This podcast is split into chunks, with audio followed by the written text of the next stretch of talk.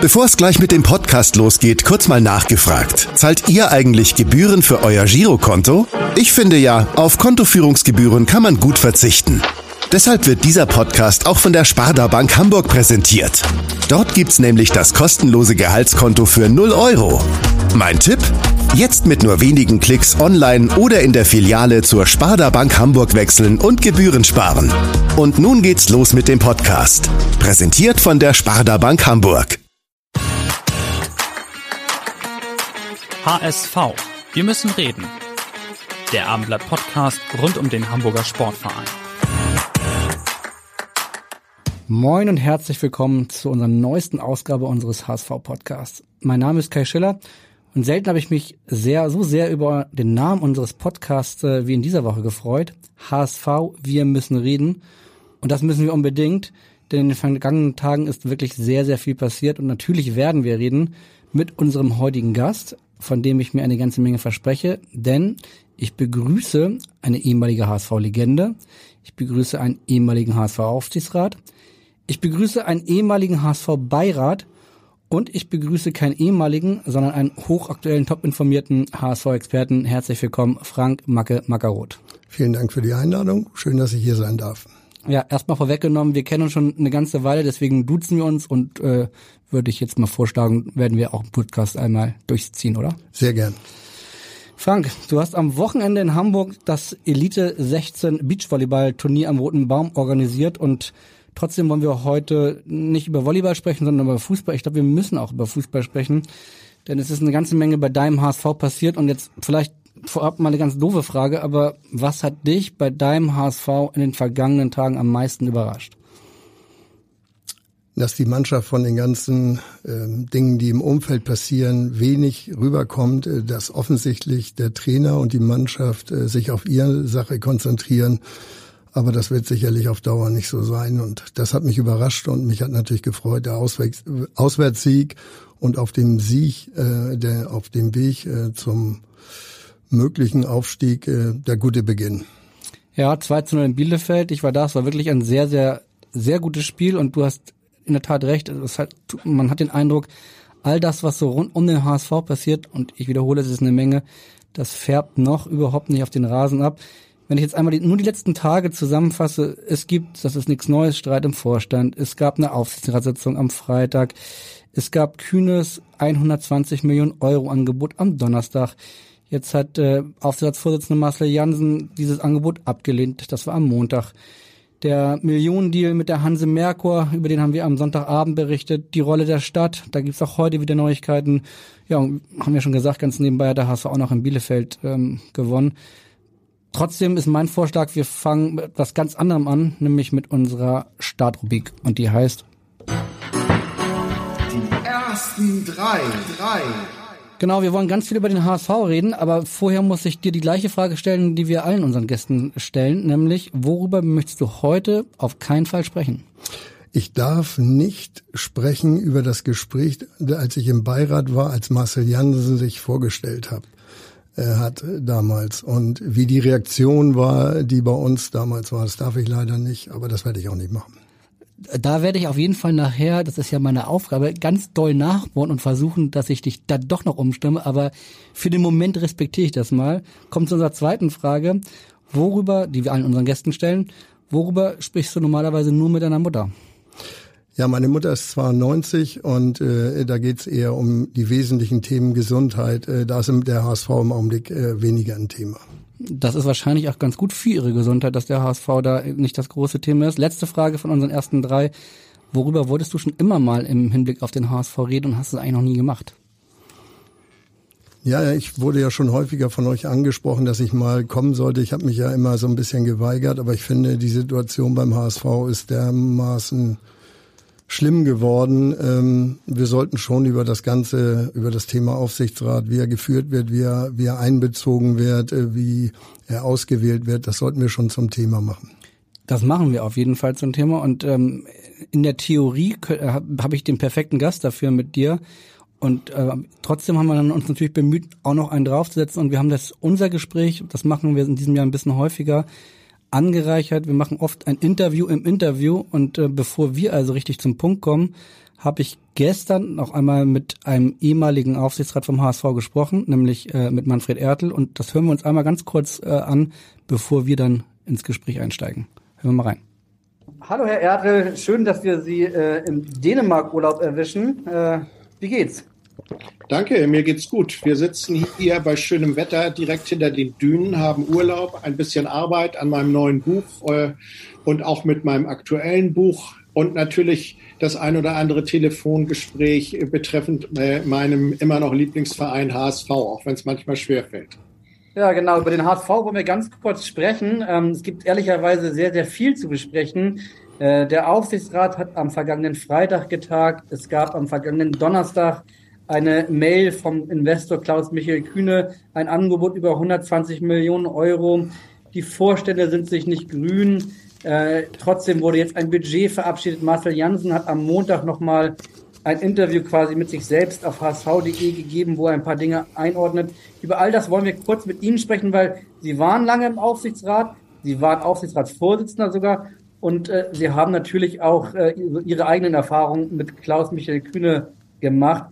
Vorweg gefragt, wie empfinden Sie Ihren, wie Sie sagen, Lieblingsverein HSV jetzt gerade?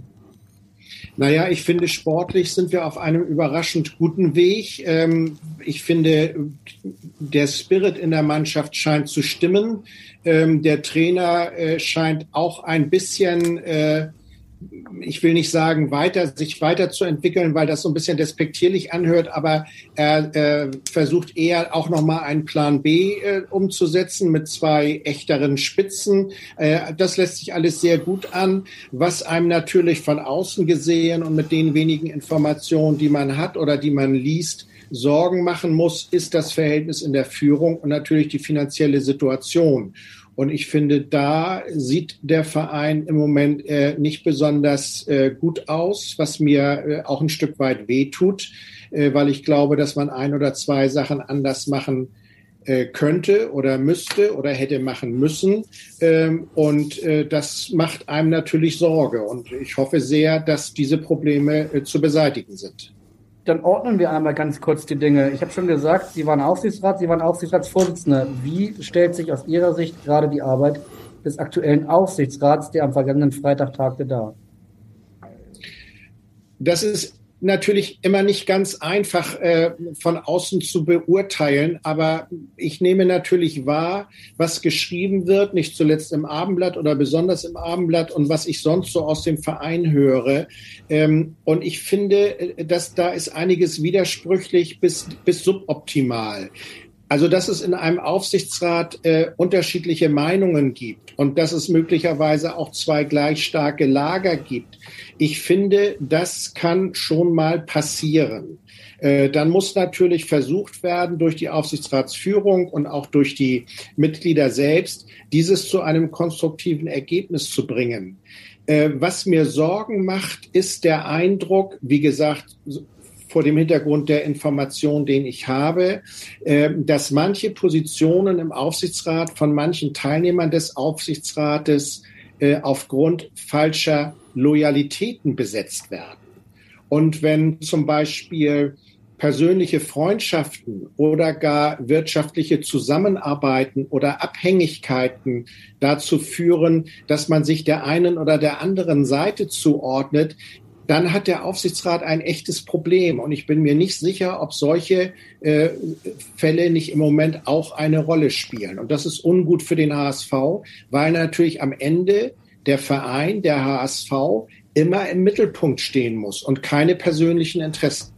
Sie sprechen die Interessenskonflikte an, über die wir, glaube ich, auch schon in der vergangenen Woche berichtet haben. Da ist zum einen Marcel Jansen, mit dem ein sehr mh, hm, enges Verhältnis zum gerade aktuell sehr in der Kritik stehenden Vorstand Thomas Wüstefeld nachgesagt wird. Es gab auch eine geschäftliche Beziehung zwischen den beiden, die ist bekannt. Da ist Detlef Dinsel, der selber Anteile kaufen möchte, jetzt aber erstmal nur Aufsichtsrat ist und seinen Anteilskauf bei Klaus Michael Kühne erstmal angestellt hat, weil es da Ungereimtheiten gibt. Da ist Markus Frömming, der ein Vertrauter von Klaus Michael Kühne ist und im Aufsichtsrat sitzt und, und, und. Ähm, jetzt hab, ich habe eben schon erwähnt, Marcel Jansen, der Aufsichtsvorsitzende, hat jetzt heute am Montag ähm, ein Interview gegeben auf hsv.de mit der Presseabteilung und hat da ein paar Dinge eingeordnet, unter anderem dieses äh, 120 Millionen Angebot, was für viel Wirbel von Klaus Michael Kühne in der vergangenen Woche gesorgt hat. Was war Ihr, Sie haben sicherlich die Punkte gelesen, die zehn Punkte, die er aufgestellt hat. Was war Ihr erster Gedanke, als Sie dieses Angebot gelesen haben?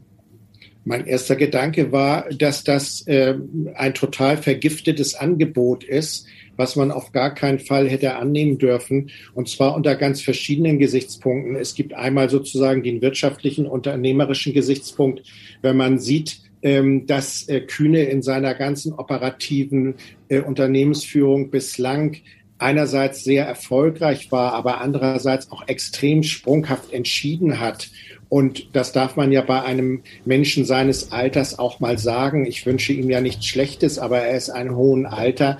Was passiert denn, wenn er stirbt? Dann erbt äh, die Kühne Holding ein anonymes, für uns alle anonymes Schweizer äh, Unternehmen oder, oder eine Unternehmensform, erbt äh, sozusagen den Kühne-Besitz, auch den HSV. Kein Mensch weiß, was dann passiert. Dann ist er sportlich extrem sprunghaft. Ähm, ich erinnere an den Transfer, die Rückholaktion von Raphael van der Vaart, die ja bei weitem nicht das gebracht hat, was er sich und wir uns alle erhofft haben, was aber sein Wunsch war. Er wollte Magath, er hat sich mit Struth und Kallmund beraten. Ähm, er wollte 2018 alle Anteile des HSV verkaufen, hat er öffentlich zu Protokoll gegeben. Jetzt will er auf einmal alles haben. Äh, was ist denn morgen? Äh, und dann ist es natürlich systemisch auch so gewesen, ein Minderheitseigner, äh, der über operativ über ein Unternehmen bestimmen will, ähm, das wird es ja nirgendwo in der Wirtschaft geben. Warum also beim HSV? Also von daher war das für mich von Anfang an ein total vergiftetes Angebot. Ich will aber noch ein, einen Satz vielleicht zu den Abhängigkeiten sagen. Ich finde es völlig nachvollziehbar, dass ähm, Frömming äh, als äh, Vertreter des äh, Anteilseigners Kühne im Aufsichtsrat sitzt. Da kann man nichts gegen sagen. Dass, da ist er auch sozusagen derjenige, der Kühnes Interessen wahrnimmt. Das gehört äh, zu dem Spiel dazu. Anders ist es schon, wenn geschäftliche Freunde oder persönliche Freunde äh, wie Wüstefeld oder Dinsel ähm, im Boot sind oder wenn ich jetzt die äh, Geschäftsbeziehungen, äh, die es zwischen Marcel Jansen und Wüstefeld gegeben haben soll, sehe. Ähm, ich finde, das ist ein No-Go. Ich muss ehrlicherweise sagen, ich finde, Marcel Jansen hat bisher einen sehr guten Job gemacht. Äh, wenn, wenn wir vor einem halben Jahr gesprochen hätten, hätte ich gesagt, ich bin total zufrieden mit ihm, wie er den Job macht. Ähm, wenn ich das jetzt sehe, dass es da geschäftliche und möglicherweise auch freundschaftliche Beziehungen gibt, dann würde ich sagen, hätte der HSV Compliance-Regelungen oder Regeln, äh, dann wäre das natürlich ein No-Go. Das darf es nicht geben. Ähm, das macht man einfach nicht. Ich merke schon, wir könnten ehrlicherweise äh, noch äh, wahrscheinlich einen eigenen Podcast in einer Stunde über alles führen. Dafür haben wir leider die Zeit nicht. Deswegen abschließend, wie wird das aus Ihrer Sicht denn ausgehen? Also wir haben jetzt die Situation, so wie sie ist. Es gibt dann auch noch die beiden Vorstände, über die wir jetzt noch gar nicht so richtig gesprochen haben. Äh, bei, bei beiden läuft der Vertrag aus, bei Wüstefeld schon im Januar, bei äh, Jonas Bold im kommenden Sommer. Ähm, Marcel Janssen hat in dem Interview auf hsv.de gesagt, beiden ist erstmal das Vertrauen ausgesprochen und dann schauen wir mal, so sinngemäß, wie wird es da jetzt weitergehen? Wie es weitergehen wird, äh, wenn ich das wüsste, äh, dann, dann, könnte ich ja ein besonderes Honorar in Anspruch nehmen. Ähm, ich hätte Ansprüche äh, an, an das Weitergehen und an die HSV-Führung. Und ich sage ganz ehrlich, ähm, eine Person, die Vorstand wird, und den Mitgliedern verspricht, das äh, für eine Interimszeit zu machen und keine weiteren Ambitionen hat und dann drei oder vier Monate nach Beginn dieser Interimsphase anfängt, nur noch über eigene Verträge in dieser Position zu verhandeln, das entspricht aus meiner Sicht nicht den Werten, für, den, für die der HSV antritt, zu denen nämlich Vertrauen und Glaubwürdigkeit gehört. Das kennen wir von Bernd Hoffmann schon, der die Mitglieder angelogen hat, äh, und das erleben wir jetzt von Herrn Wüstefeld. Und ich finde, äh, das ist keine Voraussetzung, äh, um mit ihm weiter zu arbeiten. Das muss ich ehrlicherweise sagen. Und ansonsten erinnert mich die Zeit äh, die Diskussion um die beiden Vorstände Wüstefeld und Bold sehr an die Zeit damals, als Bernd Hoffmann sich mit Dietmar Beiersdorfer überworfen hatte äh, und man versucht hat, über Wochen und Monate äh, diesen Konflikt zu, zu kitten, nach dem Motto, äh, es geht nicht darum, dass es nur einen geben darf, sondern sie beiden äh, müssen zusammen harmonieren. Und das Ergebnis war äh, ein Schrecken ohne Ende statt ein Ende mit Schrecken. Ich glaube, es braucht eine klare Entscheidung in der Sache im Moment. Äh, und ein weiter so mit zwei äh, Vorständen, die wenig oder gar nicht miteinander reden, die sich äh, gegenseitig dulden, wo ein Vorstand dem anderen nicht so viel Vertrauen entgegenbringt, dass er bestimmte Entscheidungen mitträgt äh, oder mittragen will, wenn es um personelle Geschichten geht. Ich glaube, das schadet am Ende dem Verein. Äh, und ich fürchte und hoffe, dass, es, dass ich damit falsch liege, aber ich fürchte, das wird irgendwann auch die sportliche Situation nicht unberührt lassen. Und das ist das, was wir am allerwenigsten brauchen können, außer natürlich einer finanziellen Pleite. Ich glaube, Sie haben uns ein paar Hausaufgaben äh, in das Gespräch, das jetzt äh, noch folgt, gegeben mit Frank Magaroth. Also viele interessante Ansätze dabei, die wir im Podcast mit Frank Magaroth noch ein bisschen ausführen werden. Vielen Dank, Herr Erdl, und auf jeden Fall Ihnen noch einen schönen Urlaub in Dänemark. Ja, vielen Dank nach Hamburg und schöne Grüße sowohl an die Zuhörer, die das hoffentlich mit Interesse hören, als auch an Frank Mackeroth. Viel Spaß und äh, gutes Gelingen.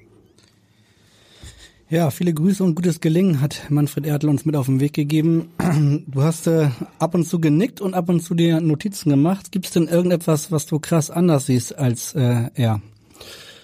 Nein, überhaupt nicht. Ich würde nur ein bisschen weiter ausholen, zum Beispiel bei dem Thema Verlängerung äh, Wüstefeld und bei dem ganzen Thema, aber das wirst du ja mit deinen Fragen machen, ich will dem ja auch nicht vorgreifen.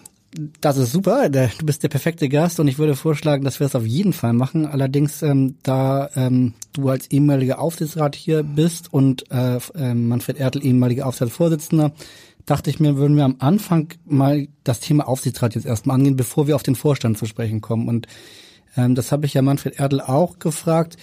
Dieses Siebener Gremium, was jetzt, was wir im Moment haben, traust du dir da von außen eine Meinung zu? Ja, ich würde erstmal darauf eingehen, warum dieses Gremium so ist, wie es ist. Und da ist für mich ein zentraler Fehler. Denn äh, der Vorstand des EVs kann im Prinzip die Leute vorschlagen. Klar, der Beirat kann ablehnen, aber ewig kann er auch nicht ablehnen.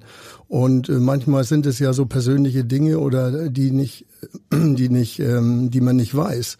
Und hier liegt das Problem, dass im Prinzip Herr Jansen der jetzt Herrn Papenfuß mit reingenommen hat in den Aufsichtsrat, im Prinzip da seine Leute um sich schart. Und das ist offensichtlich so, ganz offensichtlich.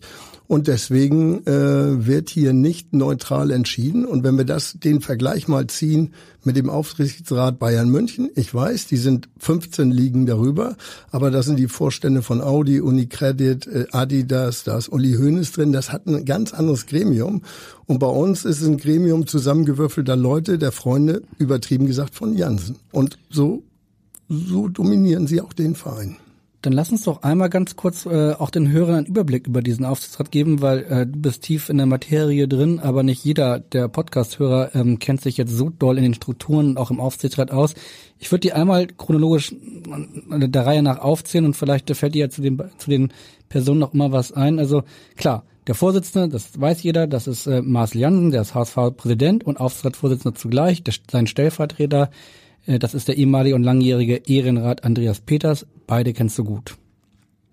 Ja, ich kenne beide gut. Ähm, wir kommen jetzt zu einem weiteren Thema. Ähm, wie sollte das Anforderungsprofil sein? So, gibt es ein Anforderungsprofil an den Aufsichtsrat? Ähm, Andreas Peters ist ein unheimlich klasse Typ. Er ist Rechtsanwalt. So, es geht hier um das Business Fußball und mit den allen Sachen. Ja, er kann das machen, aber einen Juristen holt man sich so als Berater dazu. Muss er in den Aufsichtsrat, hilft er weiter? Da weiß ich nicht, ob das so auf Dauer so ist. Aber Andreas, muss ich dazu sagen, halte ich für einen seriösen und der wird nie seine Meinung hinterm Berg halten. Das möchte ich hier an dieser Stelle auch nochmal sagen. Okay, dann gehen wir mal einmal kurz weiter. Ähm, wir brauchen auch nicht äh, lange über jeden natürlich hier ausführlich zu sprechen, aber wir kommen zum Großen und Ganzen auf jeden Fall danach. Ähm, Michael Papenfuß haben wir eben schon gehört, ist der Schatzmeister des EV. Er zusammen mit Hans-Walter Peters bildet den Finanzausschuss im Aufsichtsrat und da mal einmal vorweggenommen, die beiden gehören den schon von Manfred Erdl beschriebenen gegensätz gegensätzlichen Lagern an. Michael Papenfuß, Hans-Walter Peters, hast du eine Meinung? Kann nicht viel zu sagen. Okay, kommen wir dann, äh, geht's weiter. Lena Schrumm ist dann auch noch da. Die ist ehrlicherweise im HSV-Kosmos nie groß aufgefallen, ist für das Thema Nachhaltigkeit. Kenn ich da nicht. kennst du nicht. Die kennen auch die meisten nicht. Ähm, vielleicht ändert sich das noch, ich weiß es nicht. Ähm, der kühne Vertreter, auch den hat Manfred Ertl schon angesprochen, das ist Markus Frömming. Der ist äh, im Aufsichtsrat schon etwas länger. Seit ganz kurzem dabei ist jetzt der letzte Mohikaner, Detlef Dinsel, der auch von Klaus-Michael Kühne gerne Anteile kaufen wollen wollte. Ich muss in der Vergangenheit sprechen. Diesen Kauf aber erstmal auf Eis gelegt hat. Ähm, Markus Frömming und Detlef Dinsel. Ja, wenn die Gerüchte stimmen, dass äh, Frömming den Anteilskauf zwischen Wüstefeld und Kühne gemacht hat und dafür auch noch, ich sage gerüchtemäßig, ganz vorsichtig, äh, Honorar gekriegt hat, dann muss ich sagen, finde ich das einfach ganz grausam, dass ein Aufsichtsrat äh, Gelder kriegt für Dinge, die er da tut. Das ist ein Ehrenamt und da hat er nichts für mich zu suchen. Auf der anderen Seite, dass Herr Kühne einen Vertreter im Aufsichtsrat hat, da bin ich genauso wie Herr Ertel dafür, das muss sein, gerade weil er der Hauptanteilseigner ist, außer dem HSV e.V. natürlich. Genau, zu den Gerüchten kann ich ja ganz kurz sagen, also wir haben das, glaube ich, vor ähm, fünf Monaten einmal in einer größeren Geschichte berichtet und das ist halt das, das, zentral, das ist der zentrale Punkt, äh, den ja auch Manfred Ertel angesprochen hat, Interessenskonflikt. Ähm, ich möchte sagen, das sind keine Gerüchte, sondern ja, das war so und so haben wir es auch berichtet und dann kann sich jeder seine, äh, seine eigene Meinung bilden. Ähm, was jetzt ich, ja. Darf ich noch mal einen Satz dazu sagen? Gerne. Ich war ja äh, acht Jahre im Aufsichtsrat und sechs Jahre bis zu seinem Schlaganfall unter Udo Bando. Und da muss ich einfach sagen, er hat mich auch angesprochen und äh, wir waren damals zwölf, was zu viel war. Aber ich habe ja lange nicht jede Entscheidung, die er getroffen hat, mitgetragen. Aber das war natürlich ein anderes, äh, das, das war mit Abstand, soweit ich das beurteilen kann, der Beste da oben. Und das ist nicht vergleichbar mit Herrn Jansen jetzt, wo wirklich so Klickenwirtschaft und diese, diese ich gebe dir was, hier was, das ist genau das Problem des HSV. Eigentlich ein Weltklasseverein mit einer Riesenperspektive und er wird geführt von, naja, möchte das nicht näher ausführen. Von Marcel Jansen. Und ähm, genau. Aber hatte ich vergessen den Namen. wir sind jetzt einmal den Aufsichtsrat durchgegangen. Ähm, wie gesagt, im Moment sind es sieben. Zu deiner Zeit waren es zwölf. Die Frage ist ein bisschen, wie lange sind es eigentlich denn noch diese sieben? Weil im November ist die nächste Hauptversammlung und dann muss über alle diese sieben neu entschieden werden. Die vier Jahre, die sie im Aufsichtsrat sind, äh, sind dann abgelaufen. Was würdest du denn sagen? Ähm, wer hat aus deiner Sicht da noch das Recht, weiterhin im Aufsichtsrat oder wer sollte da weiterhin noch drin bleiben und wen, wen würdest du dir gerne, für wen würdest du dir gerne eine neue Lösung überlegen? Das Beste wäre ein ganzer Neuanfang, muss ich ehrlich sagen, weil es ist keine Führung, es gibt keine Philosophie. Der Aufsichtsrat muss eine Philosophie haben. Er muss zum Beispiel ich sage jetzt mal, wir kommen auch noch auf das Thema Vorstand, ein Anforderungsprofil haben. Wo will der HSV hin? Mit wem? Es muss mal eine, äh, eine Person her, die den HSV repräsentiert. Für mich äh, wäre es logisch, wenn der ganze Aufsichtsrat geht und möglichst freiwillig, muss ich dazu sagen. Weil ein Neuanfang ist aus meiner Sicht das Einzige, was den HSV jetzt noch weiterbringen kann. Ja, den Wunsch nehmen wir mit. Ob das, äh, ob das nur ein Wunsch bleibt, werden wir sehen. Ähm, wir haben jetzt auch schon mehrfach thematisiert, es gibt unterschiedliche Lager in diesem Aufsichtsrat. Manfred Erd hat gesagt, das gab es auch früher schon mal. Ähm, in, in, Im aktuellen Aufsichtsrat sind die Lager relativ klar geteilt. Die, die einen sind für ein weiter mit dem aktuellen Vorstand Thomas Wüstefeld und die anderen sind extrem dagegen. Sagst du auch, sowas muss ein Aufsichtsrat aushalten können oder ist das schon ein Kernproblem? Ja, also auch bei uns im Aufsichtsrat gab es immer Lager. Damals ähm, die Fans oder Jürgen Hunke auf der einen Seite. Ähm, das, das ist normal. Nicht jeder hat die gleiche Meinung. Ähm, für mich ist ganz klar, die Situation muss gelöst werden. Herr Wüstefeld gemeinsam mit Herrn Jansen haben versucht, äh, das Thema, das Sportteam ne, mit Herrn Bold, äh, Bold und dem Trainer wenn die nicht so gut gespielt hätten am Ende der Saison, dann wären die weg gewesen. Das ist ganz klar. Da war auch noch Mutzel mit bei. Und insofern, wie soll, wie soll da Vertrauen herrschen? Und wenn da kein Vertrauen herrscht, gucken sich auf der Geschäftsstelle um, dann gibt es da auch zwei Lager, denn ist alles gespalten. Die machen jetzt ihr eigenes Ding, aber der sportliche Erfolg wird irgendwann davon, äh, wird immer mitgenommen werden. Oder äh, ein anderes Beispiel, das ich gehört habe, äh, habe ich gar nicht fassen können. Äh, die Spieler kriegen ja für, für ihre Familie noch so Karten und äh, dann hat der Verein, ohne vorher einmal mit denen äh, gesprochen zu haben, denen einfach die Steuerrechnungen geschickt, was ja eigentlich okay ist, aber das klärt man ja anders. Also es gibt da keine, keinerlei Kommunikation und das wirkt sich natürlich auch irgendwann aus und irgendwann gibt es da eine Ausrede. Die können ja auch nicht miteinander, da muss ich ihnen auch nicht reinschießen. Also es muss dringend gelöst werden und dass der Aufsichtsrat das nicht sieht, spricht gegen ihn komplett. Ja, ich muss sagen, ich bin auch überrascht insofern, als das, ähm, am, wir haben es schon gesagt, am vergangenen Freitag hat der Aufsichtsrat getagt und äh, wir haben vorher eine große Überschrift gehabt, Big Bang beim HSV. Ähm, es wurde so spekuliert, dass da könnte es zum großen Knall geben. Manchmal ist ja auch ein großer Knall äh, hat eine heilende Wirkung, aber eigentlich ist, äh, gab es danach alles, ja, es läuft alles gut, es soll, soll weiter so laufen. Ähm, ja, ähm, das kann es doch eigentlich nicht sein, oder? Das ist es ja auch nicht. Gucken Sie sich die an. Also äh, die beiden können nicht miteinander. Was sie öffentlich sagen, lassen wir mal außen äh, vor. Und das ist auch völlig richtig. Ich würde an Bolts Stelle auch nicht sagen, der wollte mich absägen und jetzt ist er mein bester Freund. Das geht überhaupt nicht. Na, Frau Klausuliert hatte das ja sogar öffentlich gesagt, nämlich ja. in der Gerichtsverhandlung, als es, äh, als er sozusagen der Wahrheit verpflichtet war und über äh, bei Michael Mutzels Arbeitsprozess, da hat er schon sehr deutlich äh, Einblicke gegeben, wie es im Innenverhältnis des Vorstands aussieht. Das musste auch der Aufsichtsrat dann zur Kenntnis nehmen und äh, dem, dem dann weiter erfolgen. Ja, ich hatte ja vorhin das Thema angesprochen, Anforderungsprofil an den Aufsichts, äh, an den Vorstandsvorsitzenden. Wenn ich das jetzt äh, mal anführen darf, ähm, also normal muss der der äh, Aufsichtsrat natürlich gemeinsam mit den mit den Fanvertretern die Philosophie des HSVs mal so darlegen. So, und darauf basierend müssen die Positionen ausgewählt werden.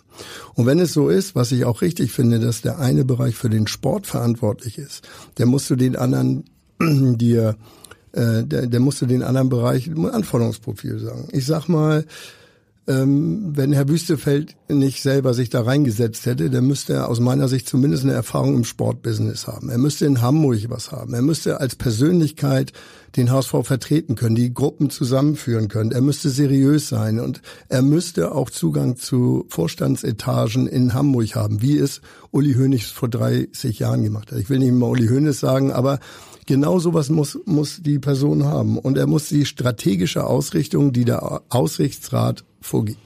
So, bei uns ist es so, da kauft einer Anteile, ist Freund von Jansen, setzt sich selber ein, den kennt kein Mensch. Wenn Sie heute auf der Straße rumlaufen würden und sagen, wer ist Vorstandsvorsitzender äh, beim HSV, außer den HSV, wenn es würde den keiner kennen. Und da muss man einfach sagen, wieso der Aufsichtsrat das zulässt und auch noch verlängern will, ist unglaublich. Dass Herr Wüstefeld sich damals hinstellt und sagt, ich mache mal zwei, drei Monate, weil es keinen gibt, alles okay, habe ich kein Problem mit. Ne? Aber in der Phase muss es doch mal jemanden geben. Aber ich glaube, diese ganzen Dinge, die ein normaler Aufsichtsrat macht, wie gesagt, strukturieren, wer macht wie, wo wollen wir hin, mit welchen Personen, wie soll das laufen, wo ist, wo, wo ist die Kernkompetenz des HSV, wie ist die Marke, das gibt es ja alles. Aber wen können wir dafür einsetzen?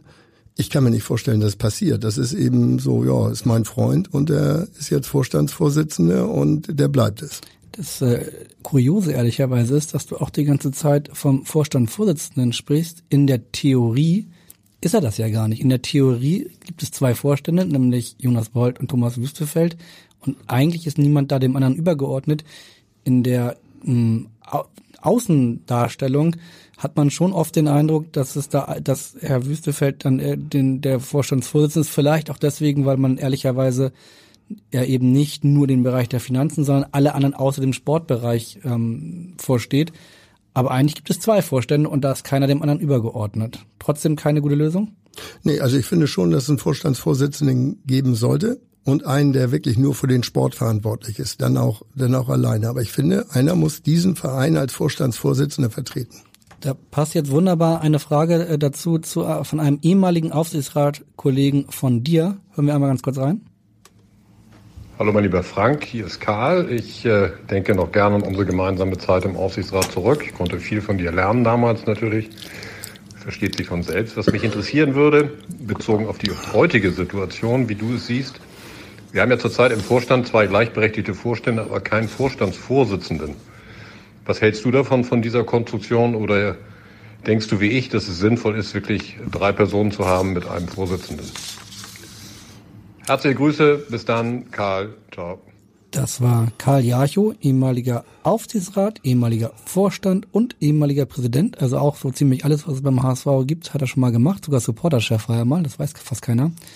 Ähm, ja, er hat jetzt genau den Ball aufgenommen, den wir uns schon hin und her gespielt haben und sagt, aus seiner Sicht müsste es eigentlich einen Dreiervorstand geben, wo es einen Vorstandsvorsitzenden gibt, einen, der für den Sport zuständig ist und einen dritten, zum Beispiel Finanzen, zum Beispiel Marketing, who knows. Genau.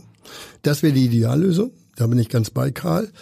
Ähm, und ob es dann Finanzen ist, weil im Augenblick die Situation der Finanzen schwierig ist. Ich würde eher Marketing sagen, weil ein Finanzchef muss es immer geben, der muss aber nicht im Vorstand sein, aber im Marketingbereich muss, äh, da können wir Gelder generieren, aber auch da ist im Augenblick die Wirkung, äh, da macht Sport 5 sicherlich einen guten Job, aber das, was dahinter ist, was der HSV dann anbietet, äh, als Verein mit diesen ganzen Querelen äh, macht bestimmt vieles kaputt. Und wenn wir da Ruhe hätten und eine Seriosität und eine gewisse Position, wo jemand diesen Verein vertreten würde, dann würde man auch da viele mehr Gelder generieren können, weil wir haben eine Stadt, in der hm, so viele tolle Unternehmen sind, viel mehr als in München. Aber man muss leider auch sagen, auch in der Zeit von Hoffmann, Kraus und so weiter haben, sind die ja nicht auf die Zustände vor, äh, zugegangen und äh, auf die vor, anderen Vorstände, Entschuldigung. Aber das, ähm, das ist ein Thema, da bin ich schon lange dran. Da verstehe ich überhaupt nicht, dass nicht, nicht einer um die Vorstände in Hamburg kümmert, die mal reingeht. Und dass der HSV-WIP-Bereich wieder zur zentralen, zum zentralen Treffpunkt der Wirtschaft wird äh, bei den Heimspielen. Das, was bei Bayern ich komme mit Bayern, aber so ist, das müsste in dieser Stadt auch möglich sein, weil wir haben die gleichen Möglichkeiten, wir haben die gleichen Unternehmen und so weiter. Aber ich weiß es, ein Bekannter für mir, ein sehr guter Bekannter, den kenne ich seit 25 Jahren, der war 25 Jahre im Vorstand Bayersdorf, ähm, da ist nicht einer mal drauf zugekommen. Ja, jetzt äh, übernehme ich mal ganz kurz die Rolle des Anwalts von Thomas Wüstefeld und sagt, er ist doch jetzt gerade auf den Vorstand des Hamburger Unternehmens Hanse Merkur offenbar zugegangen und hat mit Hanse Merkur ein, wie sogar die überraschten Aufsichtsräte finden, einen äh, durchaus überzeugenden Deal hinbekommen. 23 Millionen wird Hanse Merkur, der HSV Hauptsponsor, dem HSV als Darlehen gewähren. Wobei Hanse Merkur sagt, sofern, das ist kein wichtiger Unterpunkt, sofern es denn die Bürgen gibt, die es im Moment noch nicht gibt, also beziehungsweise sie haben noch nicht unterschrieben. Aber wenn es diesen Deal, wenn der jetzt perfekt gemacht werden sollte, ist das kein guter Deal und ist das nicht genau das, was man wollen würde, dass man auf ein Hamburger Unternehmen zugeht? Nein, das ist ein guter Deal. Da gibt's keine zwei Meinungen. Ich habe ja persönlich auch überhaupt nichts gegen Herrn Wüstefeld. Ich kenne ihn ja kaum. Ich habe einmal mit ihm gesprochen. Nein, das ist ein guter Deal für den HSV. Er hat es ja auch nicht zu vertreten. Auf der anderen Seite muss man sagen, wenn man so einen ähm, Job übernimmt, dann guckt man sich die Bilanzen an und dann kann man schon erkennen, dass die 23 Millionen da drin sind. Da bin ich mir von überzeugt, genauso wie bei seinem Kauf. Jetzt zu sagen, das habe ich nicht gewusst, bei der Due Diligence muss es aufgefallen sein. Entweder hat er es gar nicht gemacht, weil er unbedingt rein wollte, oder die, die es für ihn gemacht haben, haben es nicht gesehen. Aber dann haben da, da auch Amateure sitzen. Das geht nicht anders. Ja, du sprichst über den Anteilskauf. Äh, Thomas Wüstefeld hat 5,11 Prozent der Anteile im vergangenen Herbst für 14,2 oder 1, jetzt bin ich unsicher, ist auch egal, von 100.000 in diesem Fall, ähm, Millionen gekauft von Klaus Michael Kühne und hat sich jetzt vor einer Woche ist öffentlich damit gegangen, dass er sagt, er wurde quasi in das Licht geführt und hat sogar die Kühne Holding jetzt äh, Post mit dem Anwalt zukommen lassen wegen arglistiger Täuschung. Ähm, das, so klingt das, kannst du nicht ganz nachvollziehen. Nein, wenn ich einen Anteilskauf mache, dann lasse ich mir alle Unterlagen geben und ich bin sicher, dass er sie gekriegt hat. Wenn nicht, hätte er nochmal nachfragen können, da fehlt noch was und dann hätte er es mit seinen Beratern prüfen können. Das Kühne aus offizielle äh, Unterlagen äh, äh, weglässt. Das geht gar nicht. Außerdem müssen das seine Berater sehen. Also das sehe ich nicht so. Da sind wir jetzt ehrlicherweise auch direkt beim Punkt Klaus-Michael Kühne. Ich habe es schon jetzt mehrfach erwähnt. Am vergangenen Donnerstag gab es dieses berühmte Pressemail, 120 Millionen Euro Angebot, zehn Punkte, die man berücksichtigen muss. Dann könnte man ins Geschäft geben, hat für viel, viel Wirbel gesorgt, wurde natürlich auch auf der Aufsichtsratssitzung diskutiert. Und jetzt am Montag gab es von Marcel Jansen die offizielle Antwort dazu äh, auf hsv.de, hat sich also quasi selbst interviewt und hat gesagt, Dankeschön, vielen lieben Dank, aber das ist so nicht annehmbar. Ähm, siehst du das ähnlich? Natürlich. Also es zeigt zweierlei Dinge. Zum einen, Kühne hat 0,0 Vertrauen mehr in die Führungspersonen hier beim HSV. Sonst, wenn er wirklich dem HSV helfen will, ich gehe mal davon aus, ich kenne ihn ja persönlich nicht, dann bespricht er das mit den Vorständen, wie können wir das regeln, Entschuldigung, wie können wir es regeln, was können wir machen und es geht gar nicht an die Öffentlichkeit, bevor der Deal steht. Das ist nicht passiert.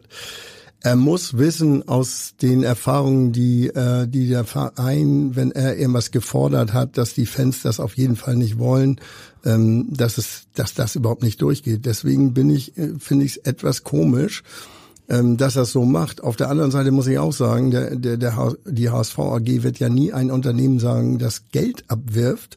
Insofern, ob er dann 39 Prozent oder 24 hat, ist völlig egal.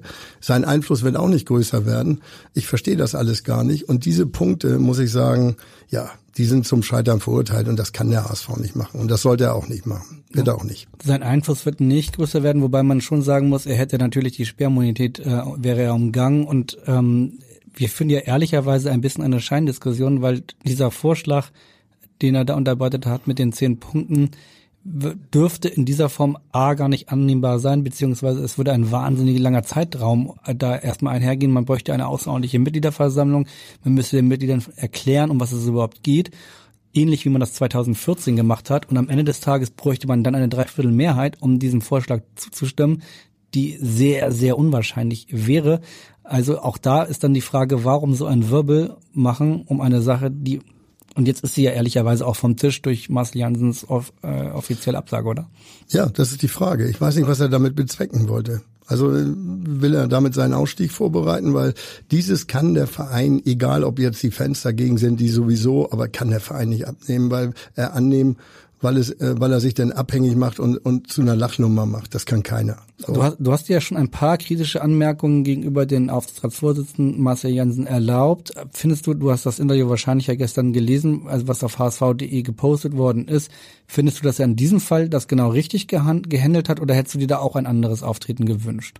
Nein, das ist völlig richtig, dass er sagt, nee, das, äh, das können wir nicht annehmen, das wollen wir nicht annehmen. Er hätte es noch klarer sagen können. Er ist also so ein bisschen muss man nicht als Aufsichtsratsvorsitzender, du warst ja wie gesagt auch im Aufsichtsrat, muss man da nicht auch dann im Hinterkopf daran denken, naja, das ist halt auch ein Partner des HSV, den darf ich jetzt auch nicht volle Kanne, ich, ich drück's jetzt einmal so aus, in die Fresse hauen. Genau. Das hat er ja so gemacht, das ist auch soweit okay, aber ich finde, man hätte es noch ein bisschen klarer formulieren können. Trotzdem hat er ja nicht den, das Tischtuch zerschnitten. Das ist ja auch so. Ich, ich glaube sogar, Kühne wäre zufrieden, wenn es eine gute Führung geben würde, eine andere Führung, dann würde er auch nicht darauf bestehen, dass äh, zwei Leute von ihm im Aufsichtsrat sind. Ich meine, wir erinnern uns an die Zeit, als sein Mann Karl Gernand Vorsitzender war. Da wurden Deals gemacht mit La Soga, wo man nur den Kopf schüttelt. Oder auch ähm, Dietmar Beiersdorfer, den ich persönlich sehr schätze, als Vorstandsvorsitzenden ist natürlich auch eine, eine Sache, die man hätte nie machen können, für den sportlichen Bereich gerne.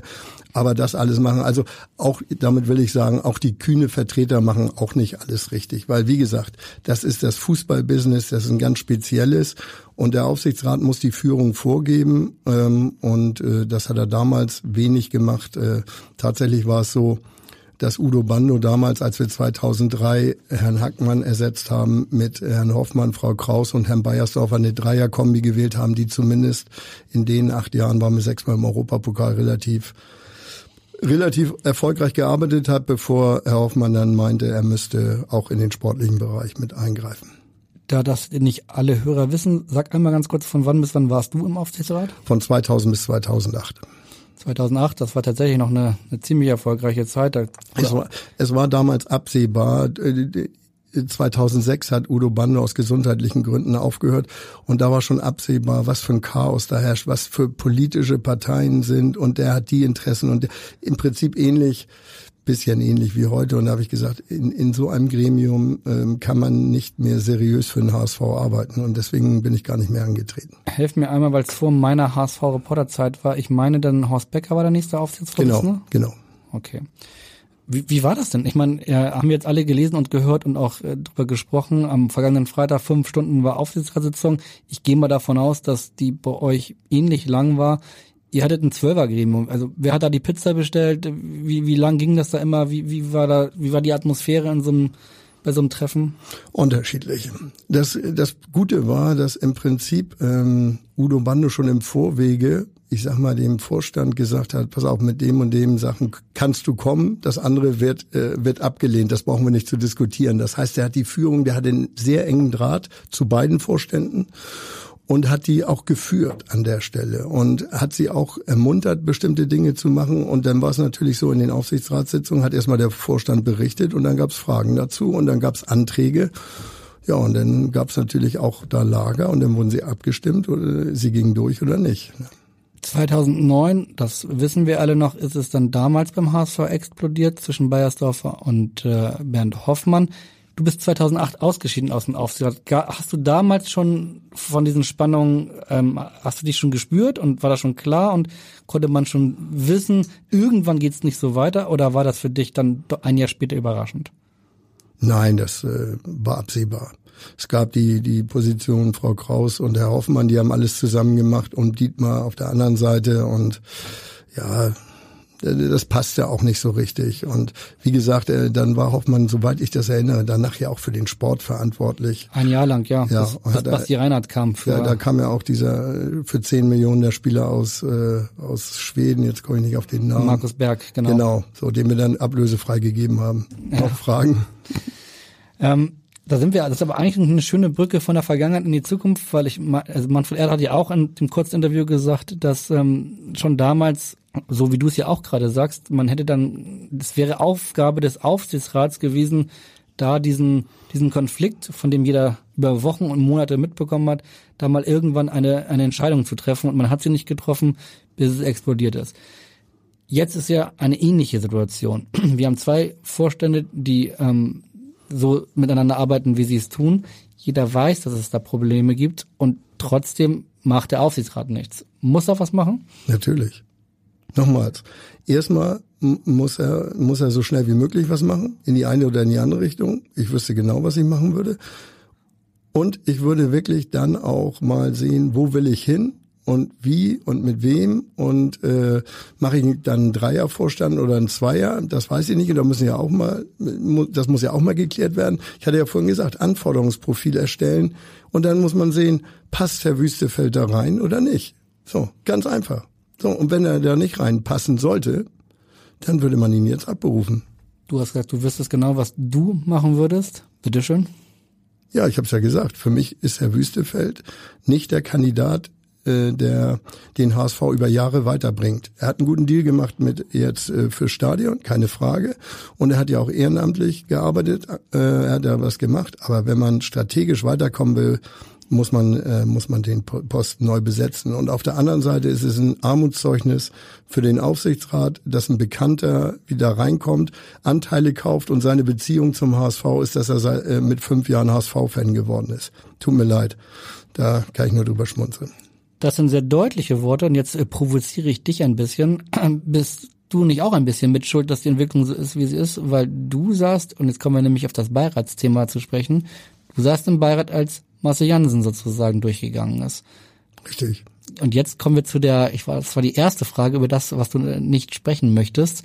Aber ich bin ja hartnäckig, deswegen frage ich trotzdem nach, was war denn damals äh, da los?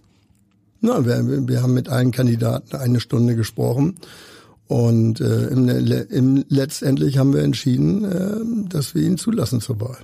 Es gab keine wirklichen Gründe, das nicht zu machen. Und wie er dann in der Position ist, das kann man ja da auch nicht sehen. Das muss man auch sagen. Ehrlicherweise finde ich, muss man auch sagen, das müssen am Ende des Tages auch dann nicht drei, vier oder fünf genau. Beiräte entscheiden, genau. sondern das müsste die Mitgliedschaft entscheiden. Und so war es dann ja also auch. Also es, es gab nichts Gravierendes überhaupt nicht. Ne? Und, und so war es dann ja auch. Die Mitgliedschaft hat entschieden. Ein Jahr später musste die Mitgliedschaft nochmal entscheiden. Damals warst du dann nicht mehr im Beirat und da war es so, dass Mars Jansen als einziger Kandidat zugelassen worden ist. Du hast dich dazu geäußert, nämlich äh, via Twitter und hast geschrieben, der HSV-Beirat spannt einen Schutzschirm über Jansen, unfassbar, Ausrufezeichen. Meine Frage, ist das eine hauptsächliche Kritik am Beirat oder an Marcel Jansen? Nein, nicht Herr Marcel Jansen. Da hat er nichts mit zu tun. Der Beirat hat für sich entschieden, dass äh, Marinus Bester nicht zugelassen wird und hat nicht die, die Mitglieder entscheiden lassen. Das war alles.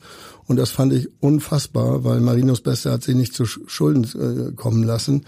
Ähm, ist ein HSVer, der sicherlich äh, genauso wie, ne, wie Marcel Fußball gespielt hat, nicht ganz so gut, aber der auch was machen wollte. Und dazu sagen, nein, fand ich unfassbar. Was ich allerdings, ich habe viele Anrufe, der, der Beirat war völlig beleidigt, dass ich ihn angegriffen habe. Aber das muss man in Kauf nehmen. Da stehe ich heute noch zu. Ich finde es eine Frechheit. Warum bist du aus dem Beirat rausgegangen? Ja, ich, äh, ich, die, es war Zeit. Ich wollte nicht mehr. Ja, mal, ich erinnere mich vor ein paar Jahren, es war nach der Ausgliederung 2014, als wir versucht haben, die, die neue Struktur der HSV AG genauer zu beschreiben, die Überschrift gehabt, dass das neue Machtzentrum des HSV der Beirat ist. Würdest du dem zustimmen? Nein. Nein, also habe ich auch so ge ge gedacht. Ne? Der Beirat entscheidet, wer kommt. Letztendlich ist es so, der, der Vorstand ähm, gibt ja die Kandidaten rein. So. Das Präsidium. Entschuldigung, das Präsidium des EV mhm. gibt die Kandidaten rein.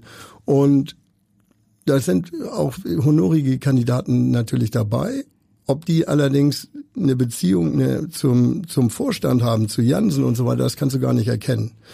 Und er kann ja immer nur seine, seine ganzen Bekannten da reinladen. So, und irgendwann wirst du auch nicht, ja, du kannst nicht zu einem Nein sagen, außer zu Marinos Bester, wie, wie wir wissen. Das einzige Mal, wo es falsch war, aber das ist eine andere Geschichte. Aber Marinos Bester, der tatsächlich ja ein sehr äh, geschätzter ähm, HSVer ist, muss man hier an dieser Stelle nochmal sagen. Ähm, ja, wo lässt uns das jetzt, wo führt das alles hin? Also brauchen wir eine neue, braucht der HSV, nicht wir, braucht der HSV eine neue Struktur? Auch da gibt es ja eine Strukturkommission, eine Strukturreformkommission, die unter Vorsitz von Michael Papenfuß, dem Schatzmeister, dem Vizepräsidenten des HSV e.V. gerade sehr eifrig ist. Ähm, die Frage ist AG oder KGAA.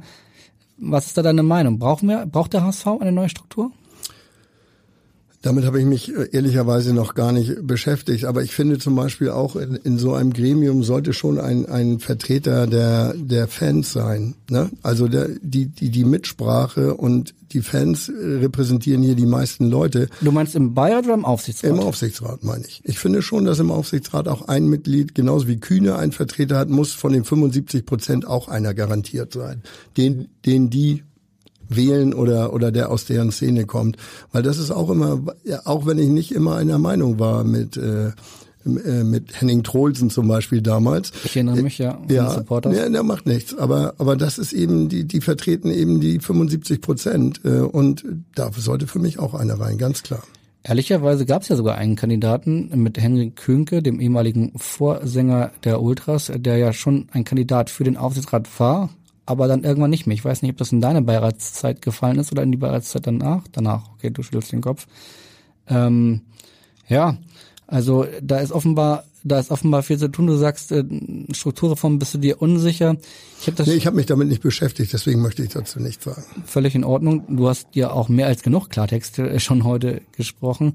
Ähm, trotzdem nochmal die Frage, wie es jetzt weitergeht. Auch die Frage habe ich ja auch Manfred Erdl gestellt. Wir haben im November die nächste die nächste ordentliche äh, Hauptversammlung, wo man Entscheidungen treffen könnte. Es könnte aber auch noch eine außerordentliche Hauptversammlung vorher geben.